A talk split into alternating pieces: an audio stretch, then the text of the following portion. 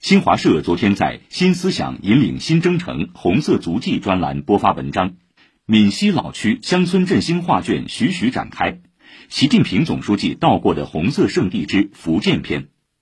文章说，闽西龙岩、三明是原中央苏区核心区，土地革命时期，十万多闽西子弟参加红军，二点六万多人参加长征，到达陕北仅剩两千人。松毛岭保卫战、湘江战役，见证了他们的热血忠魂。一九二九年十二月，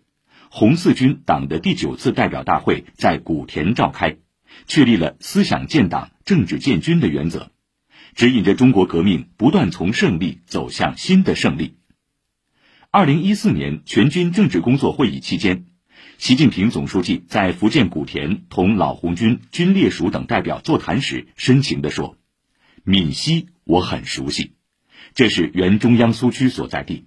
对全国的解放、新中国的建立、党的建设、军队的建设做出了重要的、不可替代的贡献。我们永远不要忘记老区，永远不要忘记老区人民。长汀县曾是我国南方红壤区水土流失最严重的县域之一，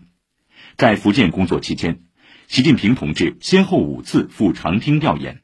持续推动水土流失治理。到中央工作后，习近平同志又两次作出重要指示。今年三月，习近平总书记在福建考察时提到，要推进老区苏区全面振兴，倾力支持老区苏区特色产业提升、基础设施建设和公共服务保障等。